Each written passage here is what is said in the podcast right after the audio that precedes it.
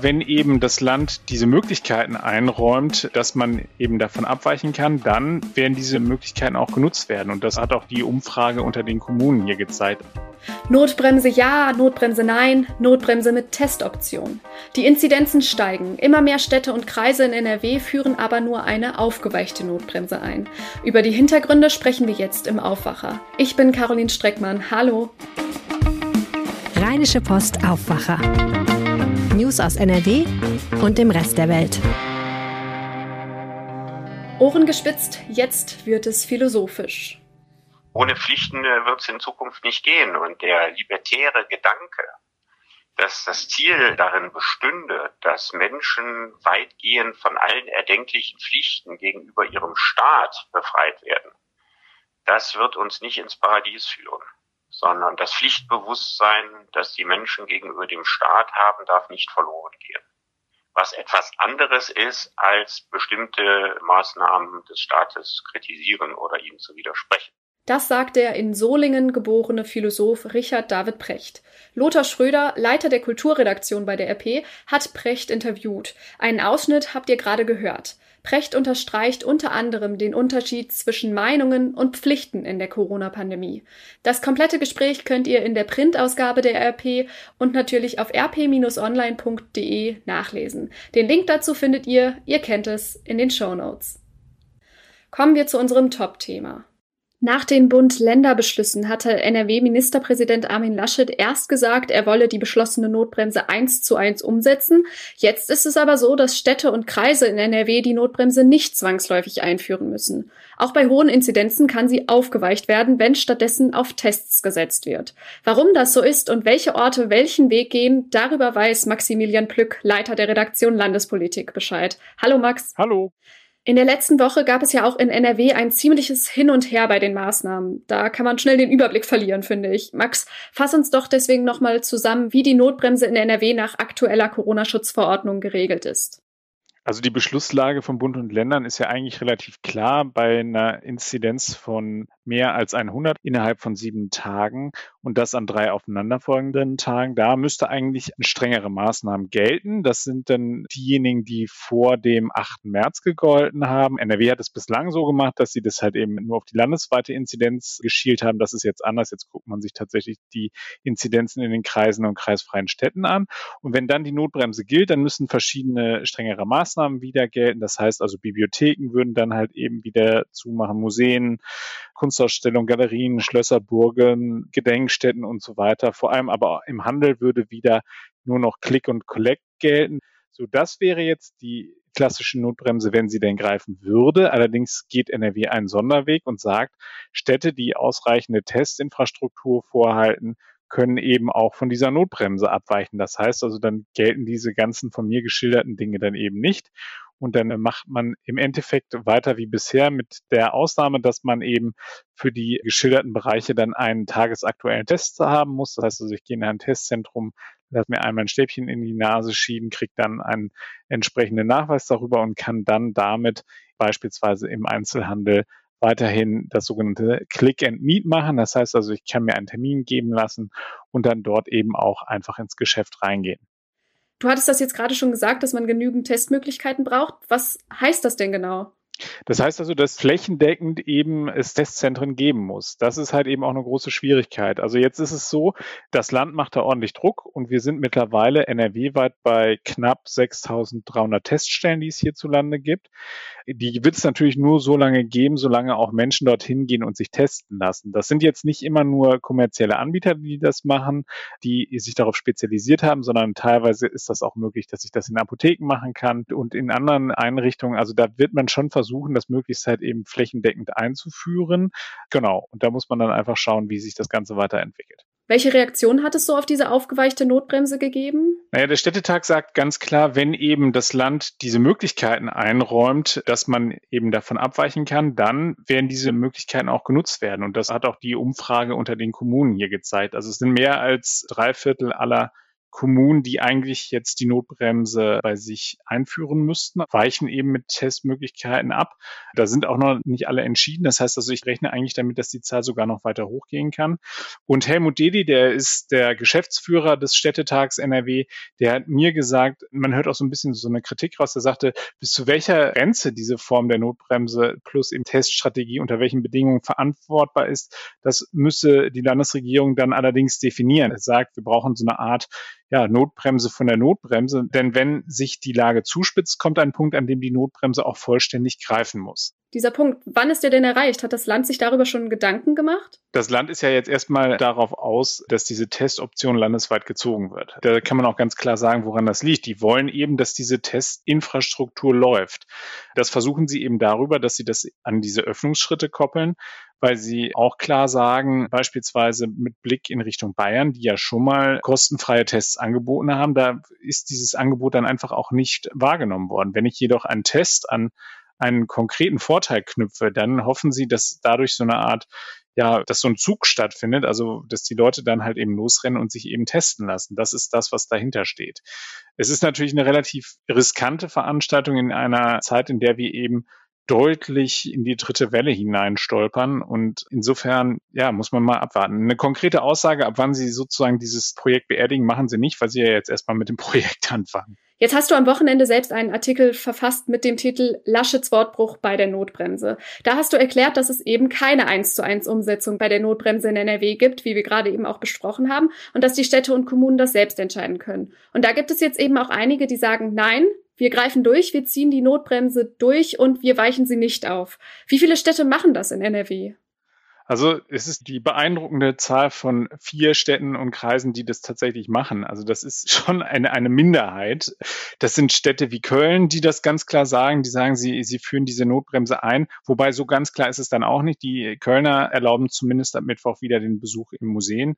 Es ist der Märkische Kreis, es ist die Stadt Hagen und es ist die Stadt Bottrop, die das machen. Die begründen das natürlich mit den hohen Infektionszahlen, die sie haben. Also die sagen, die liegen deutlich über dem NRW-Schnitt und dann müssen wir halt eben auch entsprechend reagieren. Es gibt andere Städte, die sind echte Hotspots, also beispielsweise der Kreis Lippe, die haben eine Inzidenz von 214,7. Das muss man sich mal auf der Zunge zergehen lassen. Wir sagen aber trotzdem, wir wollen eben von diesen Notbremsenregelungen abweichen, dürfen es auch. Und wie haben die das begründet? Die haben gesagt, unser Hotspot ist zum großen Teil durch einzelne lokale Hotspots hervorgerufen, die wir klar definieren können. Die Orte jetzt aber, die gesagt haben, sie ziehen die Notbremse durch, also beispielsweise Köln oder auch Bottrop, warum haben die sich so entschieden? Ja, die haben sich dagegen entschieden, weil sie Sorge haben, dass dieses Infektionsgeschehen weiter aus dem Ruder läuft. Und die haben halt eben gesagt, dass sie das nicht verantworten können, dass man jetzt eben weitere Lockerungen macht. Hm. Wenn jetzt aber ein Ort Lockerungen zurücknimmt und ein Nachbarort die Testoption nutzt, wie viel bringt es dann für den ersten Ort, sich an die Notbremse zu halten? Also bei einer Stadt wie Köln, die natürlich großflächig ist und wo, wenn man jetzt böse über Kölner sprechen will, wo sich der Kölner auch ungern da nochmal weiter weg bewegt, dann muss man sagen, dann hat das durchaus eine Wirkung, wenn die Notbremse dann eben in der großen Stadt zieht.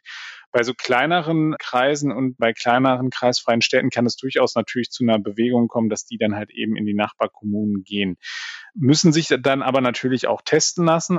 Nur man muss halt eben auch sagen, es gibt mittlerweile erste warnende Stimmen auch von Wissenschaftlern. Es gibt eine sogenannte Metastudie, die gesagt hat, dass diese POC-Tests, also diese Schnelltests, die da zum Einsatz kommen, dass die den großen Nachteil haben, dass sie vor allem bei asymptomatischen Menschen eben nicht so super zuverlässig sind. Also die liegen da bei 58 Prozent, wohingegen das bei symptomatischen Menschen dann deutlich besser anschlägt. Also das heißt, es kann durchaus auch sein, dass das Testergebnis, was ich da habe, mich in einer scheinbaren Sicherheit wiegt. Und da muss man dann halt eben auch nochmal genau aufpassen. Kanzlerin Angela Merkel war am Sonntagabend ja im Fernsehen bei Anne Will zu Gast. Da hat sie deutliche Kritik an einigen Ministerpräsidenten geübt. Sie hat gesagt, es bekümmert mich, dass einige die schwierigen Teile nicht so umsetzen, wie ich mir das wünsche. Das ist ja auch eine ziemlich deutliche Kritik an ihrem eigenen CDU-Vorsitzenden Armin Laschet, richtig? Ja, Also sie hat ihn ja auch klar benannt. Sie hat auch auf das Saarland nochmal hingewiesen, also auf Herrn Hans, der da ja auch weitgehende Öffnungen nach Ostern vollziehen will. Also das ist gar nicht im Sinne der Kanzlerin. Sie hat da auch von Verstößen gegen die Beschlüsse gesprochen. Sie hat schon da das scharfe Schwert rausgeholt und hat das auch klar so benannt. Das ist natürlich unangenehm für den NRW-Ministerpräsidenten und CDU-Chef, der gestern nach einer CDU-Präsidiumssitzung dann auch sich vor die Kameras gestellt hat und nochmal klar gesagt hat, dass er meint, dass er ganz im Sinne der MPK-Beschlüsse handelt. Also tatsächlich ist es so, dass dieser Beschluss einen Passus enthält, wo eben auf die Wichtigkeit eben dieses Testens hingewiesen wird. Allerdings muss man tatsächlich sagen, ist das schon eine recht weitgehende Auslegung der Beschlüsse. Denn wenn man sich auf die Aussagen, die der MPK-Beschluss zum Thema Corona-Bremse enthält, konzentriert, dann ist da nichts von diesen aufweichenden Dingen drin, die jetzt beispielsweise in NRW umgesetzt werden. Zum Abschluss einmal deine Einschätzung, Max. Wie schlägt sich Laschet in der Sache? Ich glaube, er hat sich damit keinen Gefallen getan, dass er erst von einer 1 zu 1 Umsetzung gesprochen hat und dann eben diese weitreichende Aufweichung gemacht hat. Ich wäre durchaus gewillt zu sagen, man sollte versuchen, in einigen Modellkommunen auch zu testen, wie man Öffnungsschritte vollziehen kann. Es wird ja jetzt immer das Tübinger Modell herangezogen, aber dass man es derart flächendeckend macht, dass man, sagen wir mal, in einer sehr kritischen Situation ein solches Instrument komplett aus der Hand gibt. Wir sehen ja alleine schon, wie viele Kommunen jetzt sagen, nee, wir ziehen die Testoption und wir haben kein Interesse an dieser Notbremse da muss man dann schon sagen, das ist sehr riskant und ich bin mal gespannt, ob man es tatsächlich schafft, jetzt diese dritte Welle zu brechen. Ich habe da ehrlicherweise meine Zweifel und ich glaube, das könnte dann auch am Ende ihm einerseits als Ministerpräsident auf die Füße fallen. Es kann ihm aber auch sehr stark schaden, wenn er das Kanzleramt in den Blick nimmt und dort Kandidat werden möchte. Danke, Max, für die Informationen und die Einschätzung. Sehr gerne. Und jetzt blicken wir auf ein ganz anderes Thema. Ostern ist nicht mehr weit weg. Zeit also, sich um die Deko zu kümmern. Ganz besondere Ostereier findet man noch bis heute um 17.25 Uhr im Internet. Die Seite United Charity versteigert Eier, die von Promis kunstvoll bemalt wurden. Ganz billig ist das nicht. Das teuerste Ei in der Auktion stand bei Redaktionsschluss gestern bei 325 Euro. Bemalt hat es ein bekannter Fußballer aus NRW. Und deshalb spreche ich jetzt mit Bernd Jolitz aus der RP Sportredaktion. Herzlich willkommen im Aufwacher-Podcast. Hallo, grüße dich. Wer ist denn der Maler, der dieses teure Ei gemalt hat? Der Maler ist Fortunas Torjäger Ruven Hennings. Ich habe bisher auch noch nicht gewusst, dass er künstlerische Talente hat, aber äh, mit dieser Aktion hat er das ja unter Beweis gestellt. Und wie sieht das Ei aus? Kannst du das mal beschreiben? Ja, ich war ein bisschen überrascht, ehrlich gesagt. Also man muss zunächst mal dazu sagen, es sind etwas überdimensionierte Ostereier. Also jetzt nicht das vom Huhn gelegte, sondern es sind so aus, ich glaube aus Holz, da bin ich jetzt aber gar nicht so sicher, aber relativ große. Also die machen richtig was her. Und er hat eben nicht die Farben Rot und Weiß der Fortuna gewählt, sondern es geht so in die Grüntöne hinein. Aber ein hübsches Ei, das muss ich schon sagen.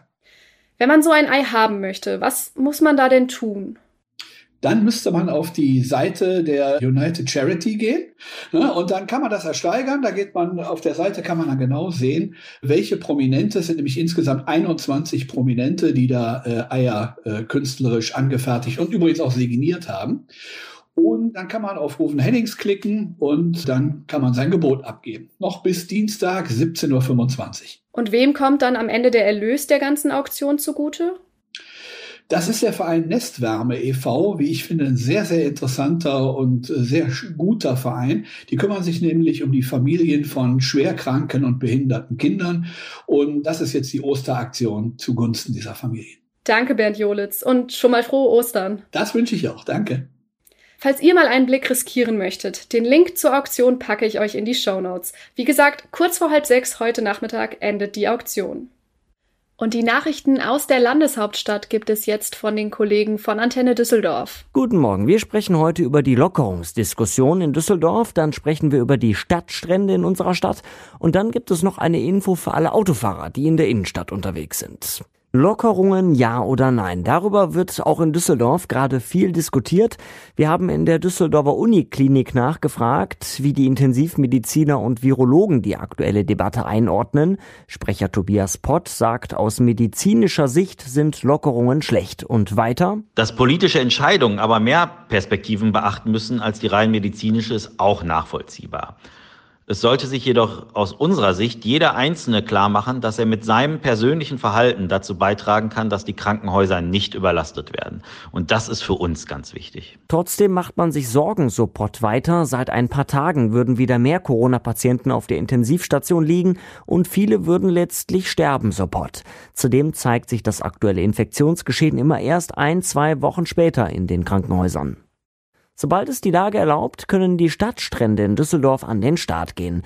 Der Aufbau an allen drei Standorten sei abgeschlossen, heißt es von den Betreibern. Tanja Marschall hat mehr Infos. Eigentlich wollte man im März in die neue Stadtstrandsaison starten. Corona-bedingt ist aber zunächst nur ein To-Go-Geschäft möglich.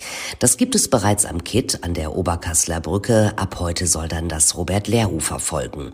Dort habe man außerdem die Sitzflächen verdoppelt, um für mehr Abstand sorgen zu können. Wenn der Startschuss für eine erfolgen kann, sollen an dem Standort 420 Personen Platz finden.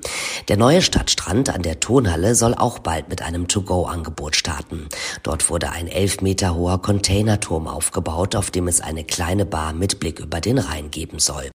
Auf einer der meistbefahrenen Strecken in der Innenstadt müssen Verkehrsteilnehmer heute und morgen ohne Ampeln auskommen. Die Anlage an der Kreuzung von Wehrhahn und Worringer Straße ist störanfällig und muss erneuert werden. Die Ampeln dort sind deswegen seit 6 Uhr abgeschaltet. Bis morgen Abend sollen sie wieder am Netz sein.